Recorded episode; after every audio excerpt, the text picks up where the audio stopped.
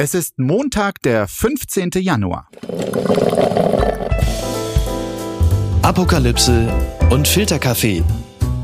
Die frisch gebrühten Schlagzeilen des Tages mit Markus Feldenkirchen. Einen wunderschönen guten Morgen, herzlich willkommen zu Apokalypse und Filterkaffee, dem News Omelette. Und auch an diesem Montag warten wieder eine Menge Themen auf uns, die unbedingt seziert und besprochen werden müssen. Skurriles, Relevantes, auch Trauriges, auch Heiteres. Und das werde ich heute mit einer wunderbaren Kollegin vom Radio. Sie kümmert sich im Hauptstadtbüro des Deutschlandfunks quasi hauptamtlich um zwei liebevolle Schwestern, nämlich CDU und CSU. Und sie hat jetzt gerade noch etwas gemacht, für das Jasmin Embarek sie krass beneiden wird. Sie hat Markus Söder interviewt für das Interview der Woche im Deutschlandfunk. Guten Morgen, Katharina Hamburger. Guten Morgen, Markus. Schön, dass wir auch mal miteinander sprechen. Ich freue mich auch sehr und äh, ich frage direkt mal besorgt, hast du dich gut ähm, erholt vom Söder-Interview? Ja, das war ja auch nicht mein erstes, aber ich fand das auch mal ganz interessant. Das ist auch nicht der einfachste Interviewpartner. Nee, äh, das ist ja wirklich ja eine journalistische Spezialdisziplin, ne? das Söder-Interview. Und für alle die, die das nicht so oft machen wie du, erzähl uns doch mal, was gilt es nach dieser frischen Erfahrung, die du jetzt nochmal machen konntest, beim Söder-Interview zu beachten? Beim Söder-Interview gilt es zu beachten, dass Markus Söder die Gabe hat, in einer einzigen Antwort seine kompletten Inhalte einmal loszuwerden. Der oh, fängt an bei den Bauern und landet in derselben Antwort bei der Krankenhausreform. Man muss also ganz genau gucken, wo man reingeht, äh, wann man ihn möglicherweise unterbricht und äh, wie man dann auch wieder zu dem Thema zurückkommt, das man eigentlich gerade besprochen hat. Und das ist beim Hörfunk ja auch nochmal was anderes ein bisschen als beim Print, weil beim Hörfunk hat man ja nur diese eine Aufnahme. Das heißt, man kann das hinterher auch nicht mehr korrigieren. Man kann das noch ein bisschen schneiden, ein bisschen Äs rausnehmen, Versprecher rausnehmen. Aber man kann ansonsten inhaltlich nichts mehr zuspitzen, mhm. präzisieren. Und das ist dann, finde ich, schon eine Herausforderung, dass man da so ein Maß findet, an ihn laufen lassen, aber gleichzeitig rechtzeitig auch wieder einzufangen und nachzufragen. Hast du natürlich gefunden. Ich habe es mir natürlich angehört, nicht wegen Söder, sondern äh, wegen dir. Ganz interessant fand ich hinten raus, äh, wie du ihn äh, nach seinem Social Media Game befragt hat. Und er hat das da, fand ich interessant, immens überhöht. Also er mache das, so habe ich ihn verstanden. Also dieses Söder ist, seine TikTok-Videos im Weihnachtspulli Kerzen am Adventskalender anzünden, um Zitat, in der Kommunikationsrealität mitzumischen. Also er sieht sich da, wenn ich das richtig verstanden habe, quasi als Pionier, der TikTok nicht der AfD überlässt, weil die ja den jungen sexlosen Männern mit dem Versprechen dort äh, lockt, wenn du rechts bist, kriegst du auch eine Freundin. Also angeblich behaupten die, äh, sagt Söder so. Und da wolle er mitmischen.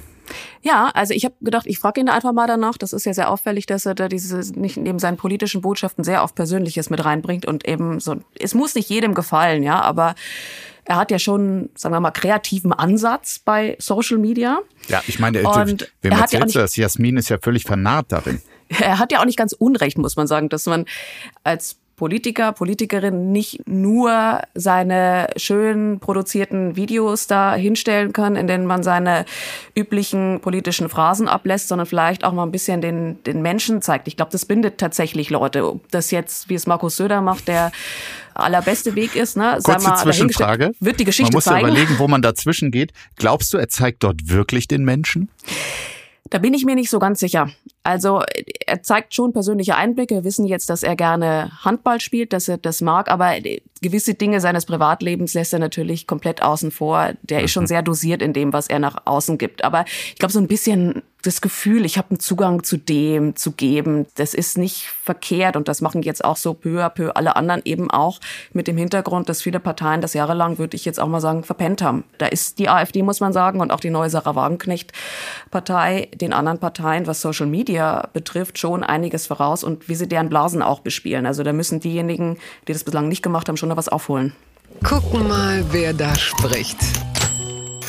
Proteste gegen AfD. Schande für Deutschland. So steht es bei der Süddeutschen. Nach Bekanntwerden eines Treffens rechter Aktivisten äh, steht die AfD endlich im Fokus der Kritik von tausenden Demonstranten in mehreren Städten. Am Samstag fand in Duisburg ein Neujahrsempfang der rechtspopulistischen Partei unter Anwesenheit ihrer Vorsitzenden Alice Weidel statt, gegen den Tausende protestierten. Auch in Hamburg, Berlin und Potsdam kam es zu großen Demonstrationen. Am Sonntag versammelten sich laut Polizeiangaben über 10.000 Menschen am Pariser Platz Platz in Berlin unter dem Motto Demokratie verteidigen, zusammenhalten.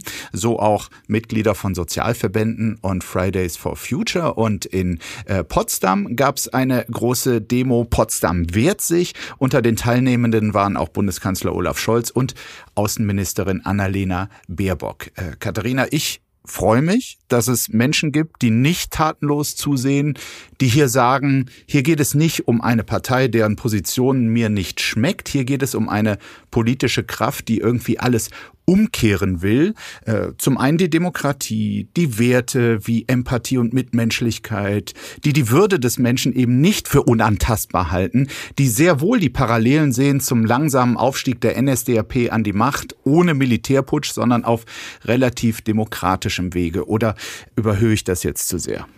Nee, ich finde das auch wichtig. Ich habe mich auch gefreut, diese Bilder zu sehen und finde, das ist eine gute Nachricht, dass da viele Leute hingehen, dass sie zeigen, dass eben nicht nur die Radikalen laut sein können und die mit ihren rassistischen, demokratiegefährdenden Ideologien, sondern dass auch die anderen laut sein können und zeigen können, wir sind da, wir lassen uns nicht in wir und die aufteilen, wir lassen die Gesellschaft nicht auseinander dividieren und wir stehen eben, wie du sagst, für freiheitlich-demokratische Grundwerte, für die Würde des Menschen, dass die für alle gilt, dass alle gleich sind. Und ich glaube, das ist auch ein wichtiges Zeichen gerade für die, die stärker noch als wir beide weiße Menschen davon betroffen sind, von diesen demokratiefeindlichen Vorstellungen, von diesen rassistischen Dingen. Also wir müssen nicht täglich in der U-Bahn Angst haben, rassistisch beleidigt zu werden. Es gibt andere, die mhm. trifft das viel stärker. Und ähm, das ist dann nochmal ein Zeichen der, der Zivilcourage zu sagen, wir halten alle zusammen und wir gehören alle zu diesem Land. Ja, du, du hast es vollkommen richtig gesagt. Man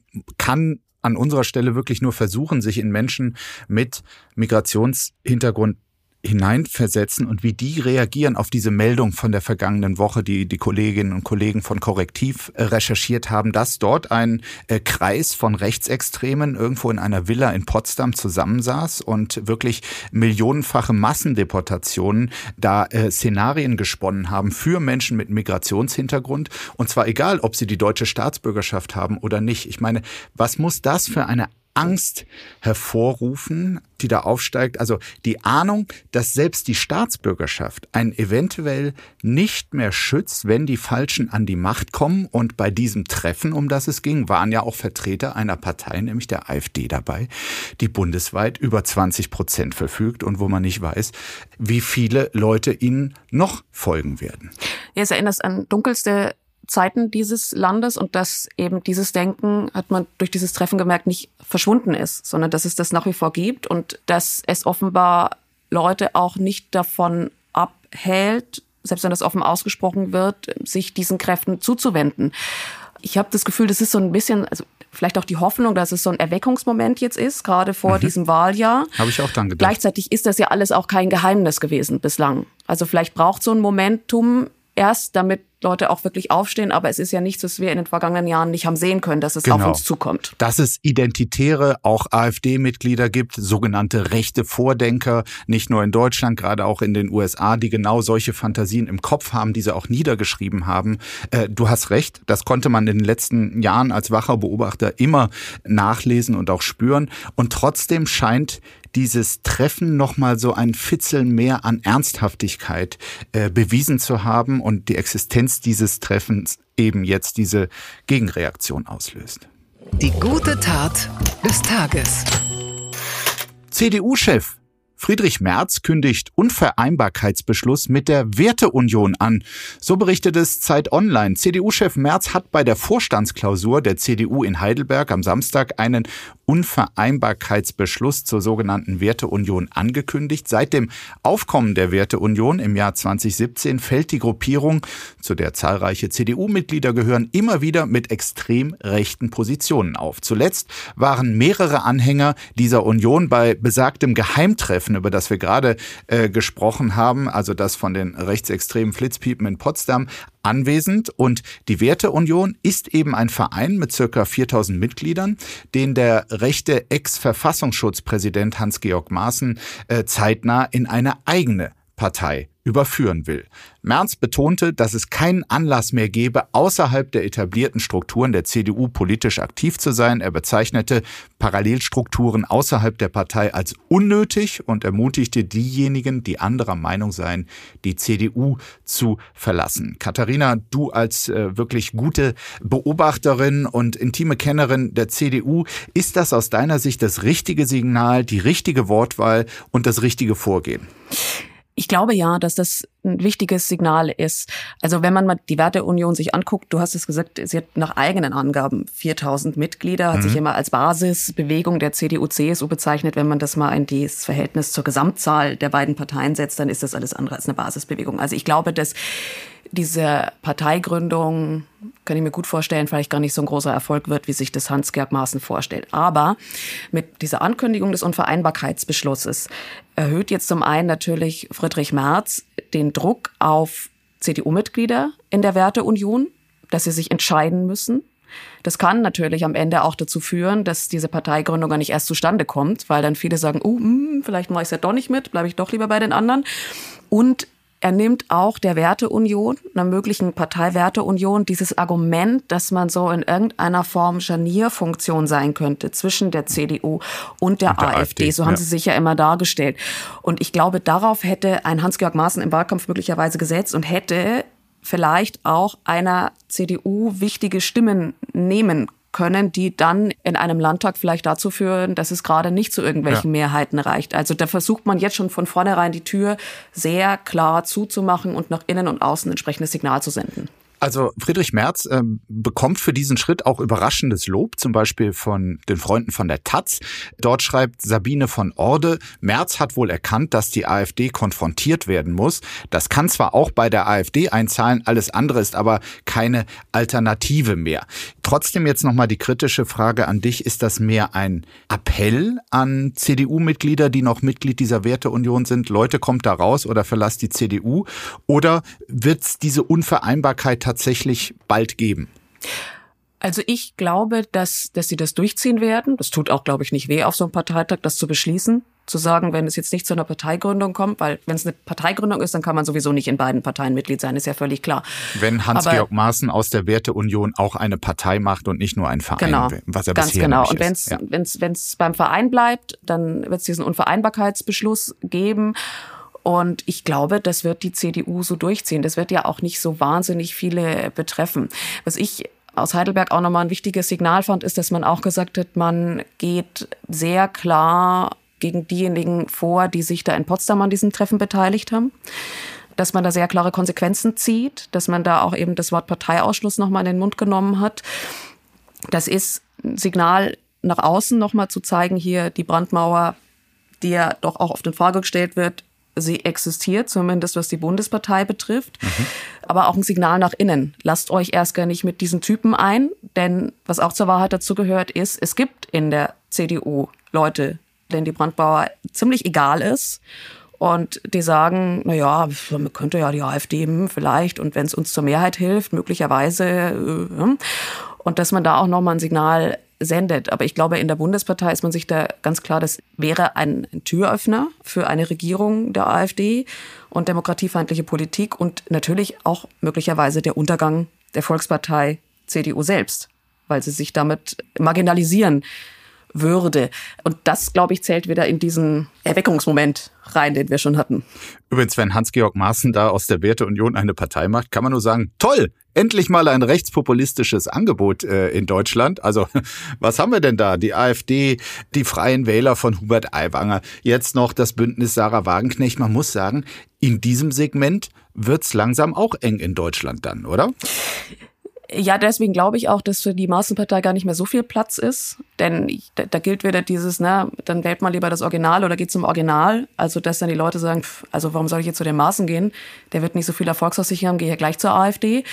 Die Wagenknecht-Partei, muss man ja auch sagen, ist ja so ein, so ein Mischwesen. Mhm. Die ist ja gesellschaftspolitisch total konservativ, aber die ist sozialpolitisch wiederum links, also setzt sie auf der genau anderen Seite an und füllt da die Lücke, die sich da möglicherweise aufgetan hat. Also das wird noch ganz interessant, wie das Parteienspektrum sich über dieses Jahr auch noch aufteilt. Und ich bin auch noch mal gespannt, wie die CDU mit möglicherweise dieser Wagenknecht-Partei auch umgeht. Denn die wird ja auch versuchen, in die Landtage in Thüringen, in Brandenburg, in Sachsen mhm. zu kommen.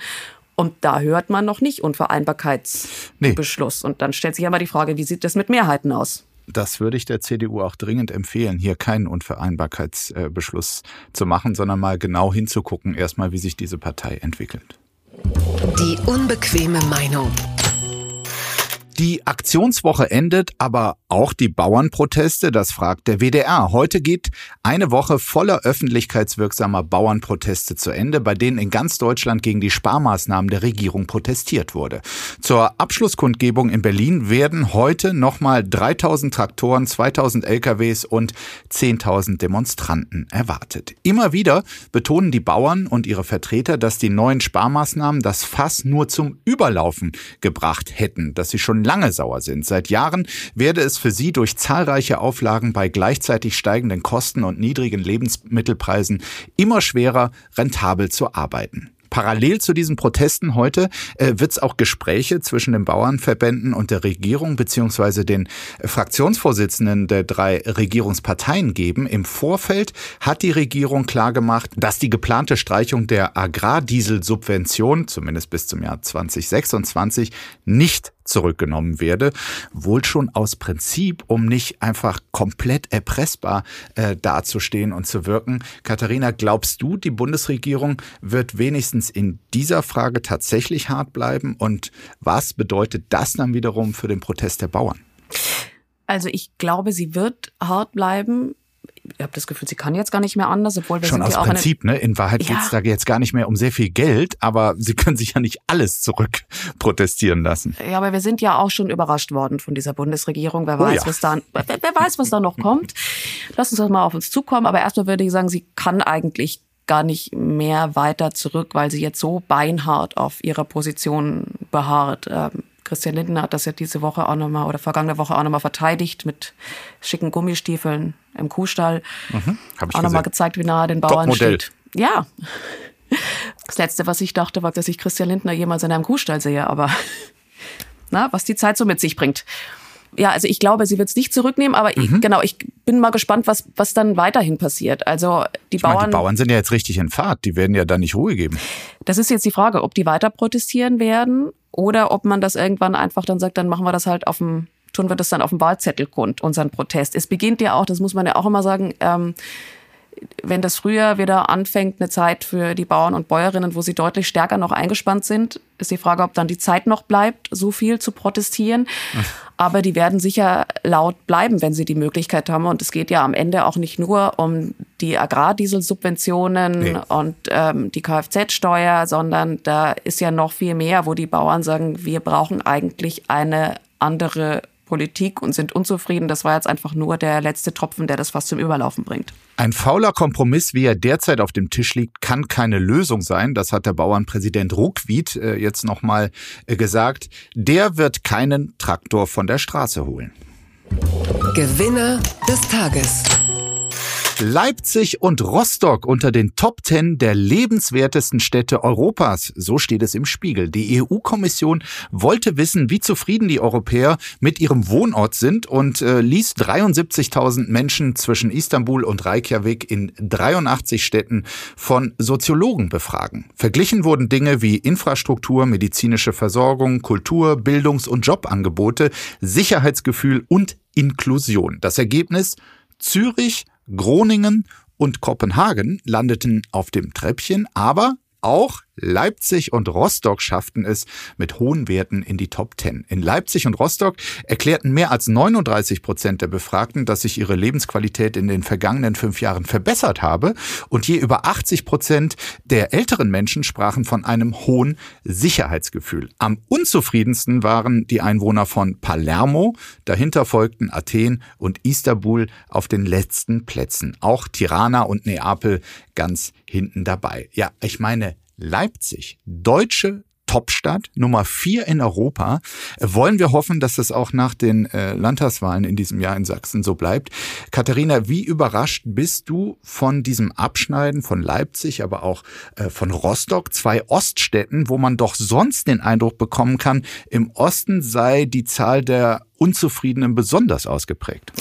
Ja, ich war überrascht, als ich das gelesen habe, dass die beiden Städte so weit oben sind, äh, aber nicht, weil ich diese Städte nicht schön finde, sondern weil ich damit einfach gar nicht gerechnet habe, also mit dieser hohen Zufriedenheit. Ich finde, Leipzig äh, kenne ich, eine ganz tolle Stadt, super quirlige Stadt, auch so ein bisschen im Vergleich zu Dresden. Dresden ist immer so die, die Tante mit den dicken Perlenohrringen und der dicken Perlenkette und Leipzig ist so ein bisschen der, der junge, hippe Neffe, der kommt. Und Rostock muss ich sagen, kenne ich nicht so gut. Ich kenne Warnemünde, aber eben einen Strand vor der Tür zu haben, ist ja auch schon mal Lebensqualität. Rostock ist muss wunderschön. man auch sagen. Also wirklich für mich eine der, der schönsten Städte äh, Deutschlands. Die Anhänger des Fußballvereins bereiten mir manchmal Sorge, aber die Stadt selber ist wirklich toll. Ja, dann erklärt sich's doch, warum diese Städte so toll sind. Die Top-Kategorie bei den deutschen Städten ist übrigens Jobzufriedenheit. Rostock ist da die Nummer eins in ganz Europa. Und äh, in den Top Ten auch mit dabei sind zum Beispiel Dortmund, Berlin und Hamburg. Ähm, überraschend fand ich noch, dass in den Top Ten auch die rumänische Stadt Klutsch Napoca ist, äh, ich weiß nicht, ob ich das richtig ausgesprochen habe, ich muss dringend mein Rumänisch wieder auffrischen, aber es handelt sich dabei um die zweitgrößte Stadt Rumäniens und Hauptstadt der Region Transsilvanien und sie gilt wohl als Hotspot der Tech-Industrie mit guten Jobmöglichkeiten. Hast du die schon mal gehört? Nein, muss ich ehrlicherweise zugegeben, habe ich noch nicht, aber solche Umfragen erweitern ja offensichtlich auch den Horizont sehr. Also absolut neue Reiseziele. Äh, insgesamt aus dieser Studie ist, ist wirklich interessant, äh, ergibt sich gerade für Deutschland auch eine hohe Zufriedenheit ähm, der Bewohner von Städten zumindest, äh, um die es da geht. Etwa neun von zehn Menschen leben gern in ihrer Stadt, wobei es einen leichten Rückgang gibt im Vergleich zum Jahr 2019, als die Umfrage zuletzt durchgeführt wurde. Damals belegte übrigens Hamburg als einzige deutsche Stadt äh, einen Platz in den Top Ten, nämlich Platz sieben. Und da sind sie jetzt allerdings wieder rausgekommen aufgefallen. Bitte empören Sie sich jetzt. Reaktionen zur Taiwan-Wahl. Biden, wir unterstützen die Unabhängigkeit Taiwans nicht. So steht es im Handelsblatt. Nach dem Wahlsieg des neuen taiwanesischen Präsidenten William Lai gab es zahlreiche diplomatische Reaktionen auf die Wahl des Peking-Kritikers William Lai Ching-te kam auf 40,2 Prozent der Stimmen und er steht für die Unabhängigkeit Taiwans ein. Ein Kommentar von der japanischen Außenministerin sorgte gleich für Unruhe in Peking. Die äh, Japanerin hatte gesagt, wir erwarten, dass die Taiwan-Frage durch einen Dialog friedlich gelöst wird und so zu Frieden und Stabilität in der Region beiträgt. Die chinesische Botschaft bezeichnete diese Äußerung daraufhin als Zitat ernsthafte Einmischung in die inneren Angelegenheiten Chinas. Ja, es ist ja so, dass äh, Peking im Jahr 2016 den Kontakt zu Taiwan und seiner Regierung abgebrochen hat. Die KP argumentiert historisch, dass Taiwan zu China gehört, obwohl sie die Insel bislang nie regierte und dort seit Jahrzehnten eine unabhängige, demokratisch gewählte Regierung sitzt. China will stattdessen eine Wiedervereinigung und diese notfalls militärisch herbeiführen. Also, nach diesem Wahlsieg von William Lai, Katharina, äh, soll man sich über einen solchen Sieg eines ja offenbar progressiven Politikers freuen oder bereitet er dir eher Sorge? Also man merkt an diesen Reaktionen, was das für ein hochsensibles Thema ist und wie diplomatisch oh ja. schwierig das tatsächlich ist. Also die USA hat zwar einerseits betont, dass sie die Unabhängigkeit Taiwans nicht will, dass sie aber gleichzeitig dem Wahlsieger wiederum gratuliert. Also mhm das eine und das andere und das gemacht ist für wird. Was Peking natürlich auch schon wieder eine Unverschämtheit. Ja, ja. natürlich, ne? Ich glaube, das Diese war die Reaktion. Gesellen dort. Falsches Signal. Und man merkt diesen diplomatischen Eiertanz auch bei der Bundesregierung, denn die Bundesregierung hat auch gratuliert, aber äh, wenn man das sich mal wortwörtlich anguckt, zunächst den Wählern und Wählerinnen, dann den Kandidaten und Kandidatinnen und dann dem Zitat Gewählten. Also sie sprechen nicht von Präsidenten, sie sprechen auch den Namen nicht aus. Das ist genau achtet man da auf die Wortwahl. Ne? Ja, und das ist mehr, als man noch vor vier Jahren gemacht hat bei der letzten Wahl. Aber zum Beispiel Guido Westerwelle ist deutlich weitergegangen, wenn es um die Gratulation ging in Richtung Taiwan. Also es ist ganz interessant, wie einzelne Regierungen darauf reagieren. Und ich glaube, gerade in dieser Situation, in der wir jetzt sind, in der ständig auch davon geredet wird, ähm, wird China möglicherweise eben militärisch in Taiwan eingreifen, muss man natürlich genau darauf achten, was sagt man und wie sagt man das und wie wird es ja. in China eben ausgelegt. Denn ein militärischer Einsatz, ein Angriffskrieg könnte extreme Auswirkungen auf uns alle. Der Economist hat neulich erst geschrieben, Taiwan sei der gefährlichste Ort der Welt, nämlich quasi fürs Weltgeschehen. Und mein Kollege Henrik Müller schreibt nun im Spiegel, sollte die Lage eskalieren, könnte tatsächlich so etwas wie der Dritte Weltkrieg beginnen. Eine weltweite militärische Auseinandersetzung, die von der Ukraine und der NATO-Ostgrenze über den Nahen Osten bis nach Ostasien reicht. Auf der einen Seite stünden die USA und ihre jeweiligen Verbündeten, auf der anderen Seite China, Russland, Iran und andere andere expansive Autokratien. Und das ist dann doch ein Szenario, was er da entwirft, das äh, in gewisser Weise sogar an den 30-jährigen Krieg erinnert, wo es auch nicht die zwei Konfliktparteien gab, sondern über Europa verteilt die unterschiedlichsten Spannungen, Konflikte und sich dann Allianzen gebildet haben und es dann doch zu einem großen Kriegsgeschehen kam. Das ist natürlich alles etwas, wo wir hoffen, dass es niemals so weit kommt und dass die Leute da hoffentlich nach wie vor ihr Vokabular äh, im Griff haben und sich nicht gegenseitig äh, provozieren. Aber man muss es leider ernst nehmen, wie dort die Lage ist. Ja, ganz genau. Die Zukunft ist weiblich. Ja, ein bisschen Wunschdenken in dieser Rubrik. Neue Hoffnung im bloß nicht Trump-Lager. Nikki Haley klettert auf Platz zwei. So steht es in der Tiroler Tageszeitung, ja. Die gibt's auch. Heute endet der Vorwahlkampf um das republikanische Präsidentschaftsticket in Iowa mit der Abstimmung über die vier Kandidaten. Ex-Präsident Donald Trump tritt um die Gunst der republikanischen Wähler gegen Ron DeSantis, Nikki Haley und Vivek Ramaswamy an. Die neue Hoffnung vieler Amerikanerinnen und Amerikaner ist dabei Nikki Haley, die ehemalige Gouverneurin von South Carolina und UN-Botschafterin zu der hat sie Trump damals gemacht. In jüngsten Umfragen ist Haley an DeSantis vorbei auf Platz zwei hinter Trump geklettert. Allerdings, so zeigte eine neue Umfrage, sieht sie in Trumps Stammlager kaum Land. Unter Nicht-Akademikern interessiert sich bisher niemand für Haley und so überrascht es auch nicht, dass Trump äh, in Umfragen für Iowa wo eben heute gewählt wird, mit 54 Prozent scheinbar uneinholbar vorne liegt. Vor Haley mit 20 Prozent. DeSantis hat nur noch 13. Aber Iowa ist ja nur der Anfang. Also zurück zur Überschrift. Neue Hoffnung fürs bloß nicht Trump-Lager. Hast du die auch, Katharina? Also ich habe im Moment nicht das Gefühl, dass es innerhalb der Republikaner jemanden gibt, der Trump besiegen kann. Es ist natürlich so, dass Iowa ein wichtiger Staat ist für diese mhm. Vorwahlen. Was, glaube ich, auch eine Rolle spielt heute, ist interessanterweise ja auch das Wetter. In Iowa ist es bitter, bitter, bitter, bitter kalt. also kalt, ja. zweistellige Minusgrade. Und dann ist natürlich die Frage, gehen die Leute tatsächlich auf die Straße und gehen sie zu den Vorwahlen? Und gerade in diesen ländlichen Gebieten könnte es sein, dass sie es eben nicht tun. Und dann könnte eben der Nikki Haley deswegen auch das Nachsehen schon wieder haben. Also ich bin sehr gespannt, wie das heute ausgeht, aber ich kann mir auch nicht so richtig vorstellen, dass ähm, es jemanden gibt, zumindest im Moment, der Trump wirklich besiegen kann innerhalb der Republikaner. Es gibt ja wirklich zwei Staaten in den USA, die eine überproportionale politische Bedeutung haben und das ist Iowa und New Hampshire, weil dort immer die Vorwahlen beginnen. Wirklich sehr, sehr kleine Staaten und die ganzen Parteien und Kandidaten, was die in Iowa und New Hampshire an Geld verplempern, weil eben dieses erste Ergebnis, dieses Momentum, was da entstehen kann, einfach so, so wichtig ist. Da schon nach den ersten zwei äh, Wahlen können da Kandidaten aussteigen und dann konzentriert sich das und was jetzt Haley tatsächlich so ein bisschen Hoffnung macht, ist, dass sie in New Hampshire nur knapp hinter Trump liegt und also sollte DeSantis aussteigen und sagen, hier, alle gegen Trump und unterstützt sie, das könnte ihr helfen. Und danach kommt schon South Carolina dran und da kommt Haley eben her.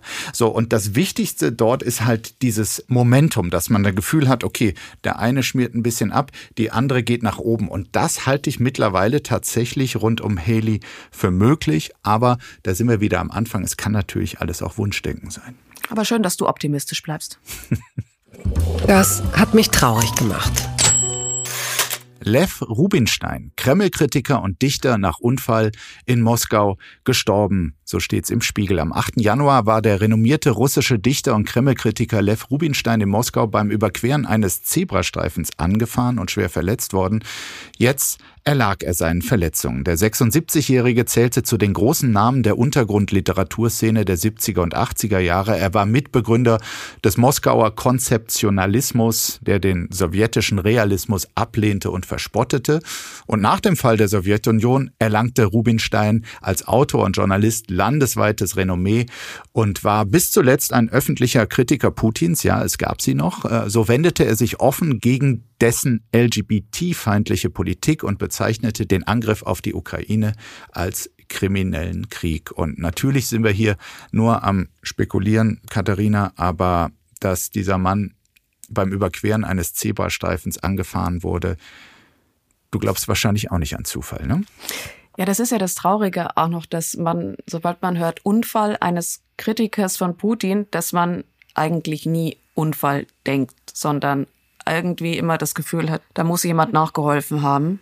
Aber selbst wenn das natürlich vielleicht ein Unfall war, wie auch immer, ist es eine traurige Nachricht. Ne? Dann fehlt einfach eine weitere Total. kritische Stimme in Russland und so sehr eben dieses Regime von Putin einschüchtert, so schwer ist es eben auch für gerade kritische Stimmen laut zu sein. Und wenn dann eine weg ist, wird es eben noch schwieriger. Und na, da schließt sich dann auch der Kreis. Diese Einschüchterung passiert eben genau eben über solche manchmal Unfälle.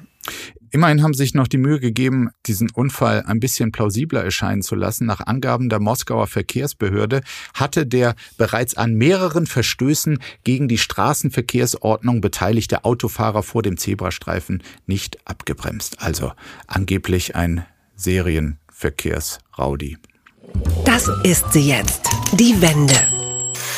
Thronwechsel in Dänemark. Königin Margrethe II. übergibt an Frederik den. So berichtet es die Tagesschau. Die älteste Monarchie Europas erlebt einen Machtübergang. Nach 52 Jahren dankte Margrethe II. überraschend aus gesundheitlichen Gründen ab. Sie macht damit Platz für ihren Sohn Frederik, der gestern ohne viel Pomp, muss man sagen, gekrönt wurde. Es ist ja sowas wie eine bescheidene Monarchie, also zur Krönung keine Krone, keine Salbung, kein Thron. Vielleicht ist das auch der Grund, warum sie anders als andere Monarchien nicht ganz so stark unter Kritik stehen. Laut einer aktuellen Umfrage sprechen sich nämlich 70 Prozent der Däninnen und und Dänen für die Beibehaltung der Monarchie aus. Katharina, kann man sagen, alles, was die Monarchen in äh, Großbritannien falsch machen, macht das Königshaus in Dänemark richtig. Bescheidenes Auftreten, ein Thronfolger, der nicht erst im höchsten Alter äh, auf den Thron kommt, sondern noch in halbwegs jungen Jahren. Ja gut, für Letzteres kann Charles ja auch nichts. Ne? Wer hätte gedacht, dass die Queen so lange lebt? Und dass sie nicht loslassen kann. Ja, exakt, vor lauter Pflichtbewusstsein. Und ähm, Margrethe von Dänemark, glaube ich, hat ja auch lange überlegt, bis zum Schluss auf dem Thron zu bleiben und hat es dann eben doch nicht gemacht. Und ich finde mhm. das total sympathisch, dass man sich über Traditionen und Konventionen auch mal hinwegsetzt und dann einfach sagt, so, und ich will jetzt auch noch ein Leben haben nach diesen ganzen Pflichten. So eine Sympathie für ein Königshaus hängt natürlich auch immer stark von den Persönlichkeiten ab. Und bei ihr war das wohl so, dass man sie halt sehr gerne mochte, dass sie sympathisch war, dass sie beim Volk angesehen war. Und jetzt muss das eben Frederik mit Mary auch irgendwie schaffen. Aber ich finde den Start schon mal gar nicht schlecht, das Ganze so sehr zurückhaltend zu machen und nur kurz auf dem Balkon zu winken, eben mhm. ohne großen Hermelinmantel und was war, also bei Charles, das war ja irgendwie von Outer Space, so mit dieser Kirche und diesem Directly Salbung und was weiß ich alles. From the Mittelalter, ja. diesem Stein, den sie gesucht haben oder der, der da immer hinkommt und wo man dann drauf sitzt und was, also es ist ja alles irgendwie sehr äh, nicht wirklich vorstellbar. Ich habe von äh, Margrethe so eine Bildergalerie gesehen. Das war einfach die prominenteste und bekennendste Quarzerin dieser Erde. Also die hat auf jedem Bild dort, also klar, ist natürlich so ausgewählt, aber sie hat überall eine Kippe. Zum Teil hat sie links die Kippe in der Hand und gibt rechts irgendeinem Staatsoberhaupt die Hand. Also die hat gequalmt. Also das äh, hat sie quasi für den Helmut Schmidt Preis qualifiziert. So, und nun, liebe Katharina, würde ich gerne was anderes mit dir besprechen. Es gibt ein Thema, das mich auch umtreibt und das gehört deshalb natürlich auch in diesem Podcast. Ich habe ja das Gefühl, dass immer weniger Leute Lust auf Telefonieren haben und sich auch nicht mehr die Mühe machen, eine präzise Nachricht zu tippen und sie als SMS oder per WhatsApp zu verschicken. Nein, es wird stumpf die Aufnahmetaste gedrückt und eine Sprachnachricht produziert. Kennst du das Phänomen? Ich kenne sie und ich bin sehr froh, dass es die Funktion gibt 1,5 beziehungsweise zweifache Geschwindigkeit. Wir Radioleute sind da ja auch geübt. Wir hören ja ständig unsere O-Töne in diesem Tempo ab und dann rauscht sowas einfach ganz schnell durch und man kann das Wichtige rausfiltern. Just in diesem Moment kommt hier eine Sprachnachricht aus Australien rein. Warte. Ja, guten Morgen, Markus, der Micky hier. Oh. Hallo. Hör mal, äh, du machst das großartig, fantastisch und mach genauso weiter. Ich werde da gar nicht reinquatschen, du machst das genauso, wie du meinst. Ne, da ist wirklich geil. Hör mal, aber eins, Feldenkirchen, pass mal auf. Äh, die Konkurrenz schläft nicht, ne? Das äh, Feld ist hart, das sag ich dir. Wir müssen uns was einfallen lassen. Pass auf, wir machen das folgendermaßen. Du verlost jetzt äh, eine Reise nach New York, ne? Äh, fünf, ihr fünf Sterne Hotel, Business Class Flug mit allen Shang Dudel. So machen wir das, ne? Codewort ist Kult bei sie und äh, du zahlst dafür, ne? Du bezahlst die Reise, du schleppst das ganze Geld von uns mit der Panschipper da raus. Da kannst du dich auch mal ein bisschen querlegen für uns und was wollte ich noch sagen? Ach so ich habe dir noch eine Penismeldung äh, ins Fach gelegt. Ne? Das musst du bringen. Äh, das wollen die Leute hören. Ne? Oh, Mann. Mach die Penismeldung. Ey, komm, kann so, den mal also, einer abschalten? Mal, äh, hast du mich leiser es gemacht? Es reicht Hallo? wirklich. Hallo? Also, Markus, nur, kannst du mich neu hören? Hallo, hallo, nur falls ihr hallo. euch jetzt fragt. Die angekündigte Penismeldung geht so. Neue Deutschlandstudio. Männer aus Castrop-Rauxel haben den kürzesten der Westen. Ja, und ein Gewinnspiel, das haben wir tatsächlich, aber nicht ganz das, äh, was Mickey sich da vorstellt, für alle, die in den kommenden Tagen Geburtstag haben. Ihr könnt eine persönliche Glückwunsch-Sprachnachricht von Mickey Beisenherz bekommen. Codewort Kult bei sie. Und dann bekommt ihr so eine Nachricht im Andi Breme-Style aufgenommen, kostenlos. Und die Chancen, dass ihr dabei seid, sind aus meiner Sicht relativ hoch. Er schafft nämlich rund 200 Sprachnachrichten am Tag, das weiß ich aus eigener Erfahrung. So, was haben wir noch? Post von Wagner.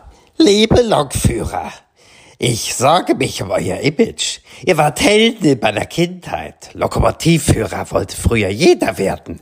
Durch Nacht und Wetter. Menschen zu ihrem Leben bringen. Durch Tunnel zu fahren, in die Ferne zu sehen. Hinter euch wir. Vorbeifliegen Landschaften.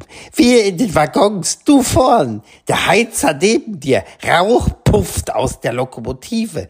Das Ruckeln der Gleise, das einen einschlafen lässt, weil wir uns in Sicherheit wähnten. Langsam wurde die Fahrt. Aus den Fenstern sahen wir die kleine Kirche unseres Heimatortes am Ende der Wiesen. Mit einem Pschuh hielt der Zug. Menschen stiegen aus und ein. Mit einem Pschuh fuhr der Zug wieder an. Seit gestern fahren in Deutschland keine Züge mehr. Seit gestern ist mein Held gestorben. Der Lokomotivführer, der immer fährt. Herzlichst, Ihr Franz Josef Wagner. Katharina, wolltest du auch früher Lokomotivführerin werden? Ganz ehrlich, nee. Aber ich kann ich verstehen, dass das, dass das für manche so ein, so ein Traumberuf ist. Die Kolumne war natürlich von äh, letzter Woche, deshalb hieß es auch seit gestern. Aber äh, mal ehrlich, äh, bist du froh, dass dieser Streik der GDL vorbei ist? Und äh, was glaubst du, wann kommt der nächste? Ja, also ich kann mir vorstellen, dass uns der nächste bald ereilt. Ist ja immer so ein bisschen Würfelglück. Bin ich dabei oder bin ich nicht dabei beim Stehen am Bahnhof und Warten auf den Zug? Wie mein Kollege das mal beschrieb, letztens so eine Reportage. Hier stehen die Menschen morgens mit fahlen Gesichtern und warten. so ganz eindrücklich. Schauen wir mal, ob wir dabei sind. Aber ich bin auch immer ganz froh, wenn es wieder vorbei ist und wenn wir es überstanden haben. Das ist ja dann echt immer so ein, fahr ich oder fahr ich nicht, buche ich mir einen Zug, riskiere ich's. Ja. Ich bin nicht froh, dass es vorbei ist, äh, zumindest unser Gespräch. Äh, ich habe mich sehr über deinen Besuch gefreut und hoffe, dass wir bald wieder auch an dieser Stelle miteinander reden. Ich würde mich auch freuen und sage Dankeschön für die Einladung und schicke Grüße ins offenbar sehr warme Australien. Ach Gott, ja. Äh, einen schönen Tag dir, Katharina. Ebenso. Tschüss. Apokalypse und Filterkaffee ist eine Studio Bummens Produktion mit freundlicher Unterstützung der Florida Entertainment. Redaktion Lena Schulze-Franking. Executive Producer Tobias Baukage. Produktion Hanna Marahiel. Ton und Schnitt Nikki Franking. Neue Episoden gibt es täglich. Überall, wo es Podcasts gibt.